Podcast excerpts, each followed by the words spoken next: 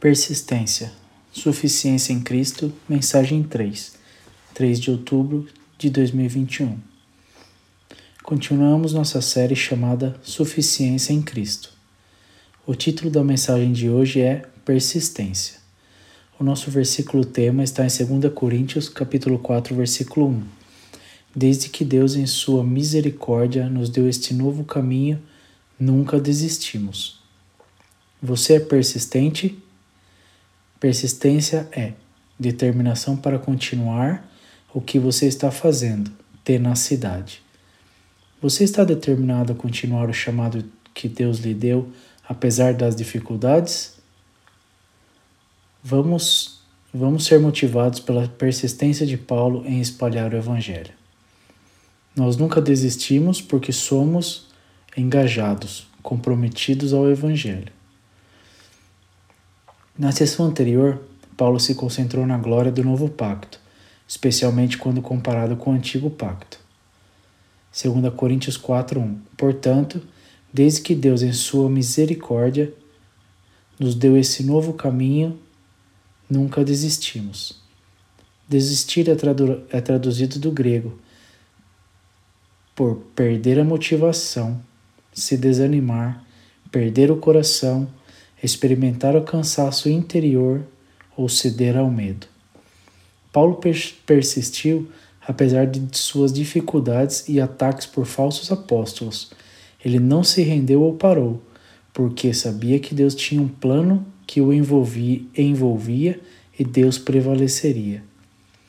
Paulo era escrupuloso, cuidadoso, completamente bíblico, da maneira como ele explicava o Evangelho tanto no conteúdo quanto na atitude. 2 Coríntios capítulo 4, verso 2. Rejeitamos todas as ações vergonhosas e métodos dissimulados. Não tentamos enganar ninguém ou distorcer a palavra de Deus. Também como traduzido em atrair, adulterar ou lidar com engano. Dizemos a verdade diante de Deus, e todos os honestos sabem disso. Os falsos apóstolos pregavam para ganho financeiro e popularidade pessoal. Eles não queriam ofender ninguém, porque estavam desenvolvendo um seguidor entre as pessoas que os apoiaram. Eles não queriam ofender ninguém, porque estavam desenvolvendo um seguidor entre as pessoas que os apoiariam financeiramente. Distorceram palavra de Deus misturando graça com lei, tornando o evangelho mais aceitável para o povo judeu, mas desonrando Deus e sua palavra no processo. 2 Coríntios capítulo 4, verso 3. Se a boa notícia que pregamos está escondida através de um véu, ela está escondida apenas de pessoas que estão perecendo. Apesar da acusação de seus adversários, Paulo pregou claramente o Evangelho e Satanás os confundiu. 2 Coríntios 4, 4 Satanás, que é o Deus deste mundo, cegou a mente daqueles que não acreditavam. Satanás está sempre no trabalho distraindo as pessoas para longe do verdadeiro Evangelho. Por exemplo, hoje, política, questões sociais e médicas dividem as pessoas. Eles não conseguem ver a gloriosa luz da boa notícia eles não entendem esta mensagem sobre a glória de Cristo, que é a semelhança exata de Deus. Os judeus aceitaram Jesus. Os judeus aceitaram Deus, rejeitaram Jesus, mas são os mesmos. 2 Coríntios 4, versículo 5. Veja, não saímos por aí pregando sobre nós mesmos, pregamos que Jesus Cristo é o Senhor e nós mesmos somos seus servos pelo bem de Jesus. Os falsos apóstolos se promoveram e elevaram seu prestígio, inserindo um elemento de mistério ou maior sabedoria que exigia maior discernimento espiritual para entender, o que fez com que os coríntios os consultassem para discernir a verdade. Paulo sabia que ele era meramente um servo, enviado para espalhar boas notícias, exaltando Jesus. Seu propósito era ganhar convertidos a Jesus, não seguidores para si mesmo então ele persistiu. 2 Coríntios 4, 6. para Deus que disse que haja luz na escuridão. Isso está em Gênesis 1:3. Fez essa luz brilhar em nossos corações, para que pudéssemos conhecer a glória de Deus que é vista diante de Jesus Cristo. Paulo sabia que só Deus salvou as pessoas iluminando sua compreensão para que pudessem saber o que significa experiência, a glória de Deus revelada através de Jesus. Você é um servo de Deus e de outras pessoas, determinado a compartilhar boas novas com compaixão, cuidado, completamente em oração?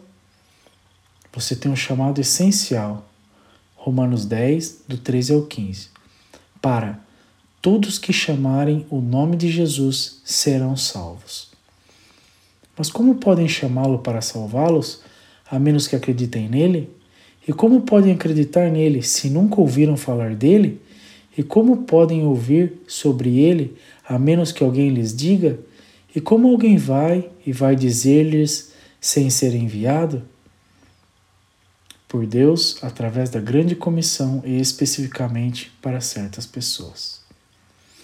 Nós nunca desistimos porque somos empoderados por Deus.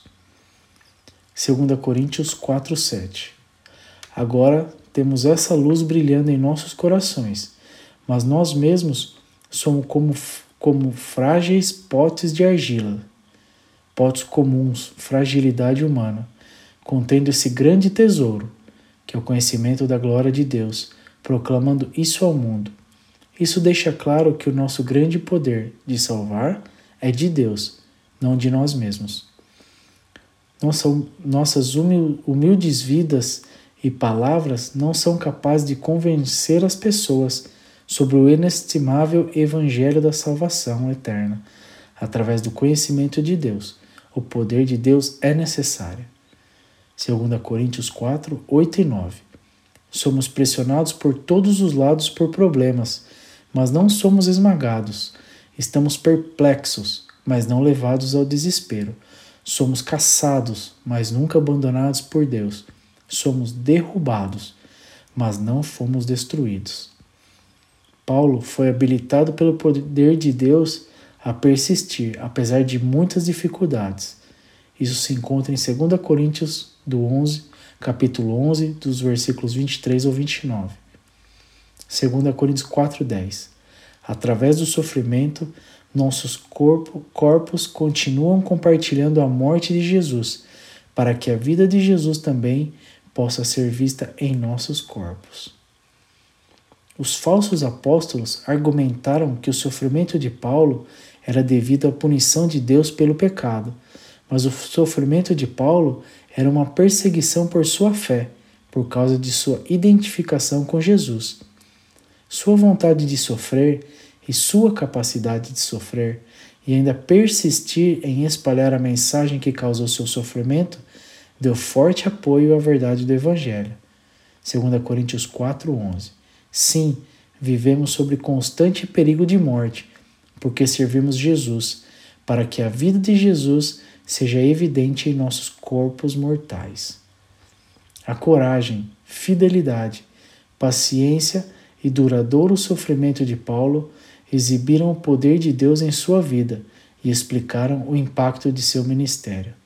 2 Coríntios 4,12 De modo que a morte está agindo em nós e a vida está agindo em vocês.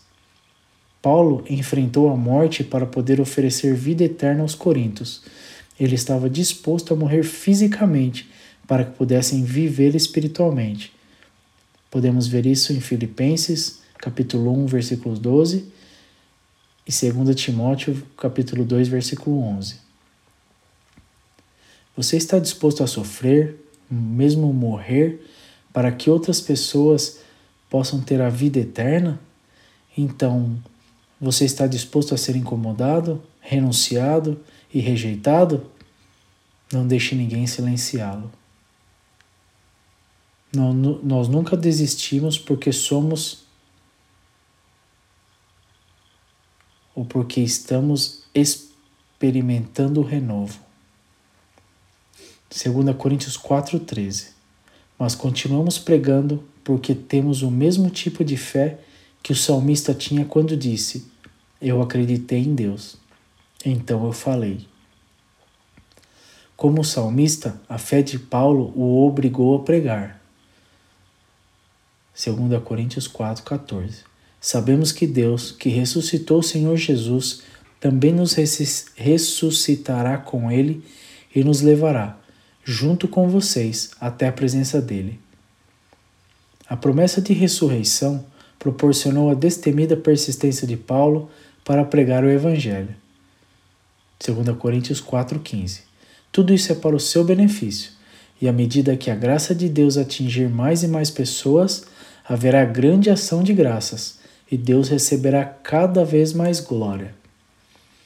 Paulo sofreu voluntariamente, altruísta, sabendo que sua dificuldade permitiu que mais pessoas ouvissem o Evangelho e fossem salvas resultando em um maior número de pessoas para adorar a Deus.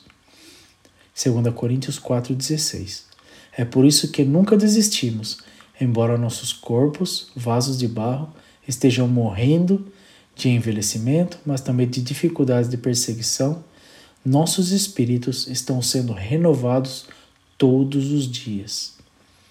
O Espírito continuará a renovar, fortalecer, transformar os crentes na imagem de Cristo Satisfação é santificação ao aumento da glorificação. Isso está em Romanos 8 e 29. À medida que crescemos no conhecimento de Deus e nos preparamos para o seu retorno. Filipenses 1, 6, Colossenses 3, 10. 2 Coríntios 4, 17. Para, o nosso, para os nossos problemas atuais, são pequenos e não vão durar muito tempo. No entanto, eles produzem para nós uma glória que o supera e durará para sempre. As dificuldades são temporárias, já que a vida é curta, mas nosso sofrimento por Cristo produz recompensas eternas que desfrutaremos para sempre, tornando-se glorioso. Isso está em Romanos 8, 17 e 18, 1 Pedro 5, 10. 2 Coríntios 4, 18. Então, não olhamos para os problemas que podemos ver agora. Pelo contrário, fixamos nosso olhar sobre coisas que não podem ser vistas. As coisas que vemos agora logo desaparecerão, mas as coisas que não podemos ver durarão para sempre.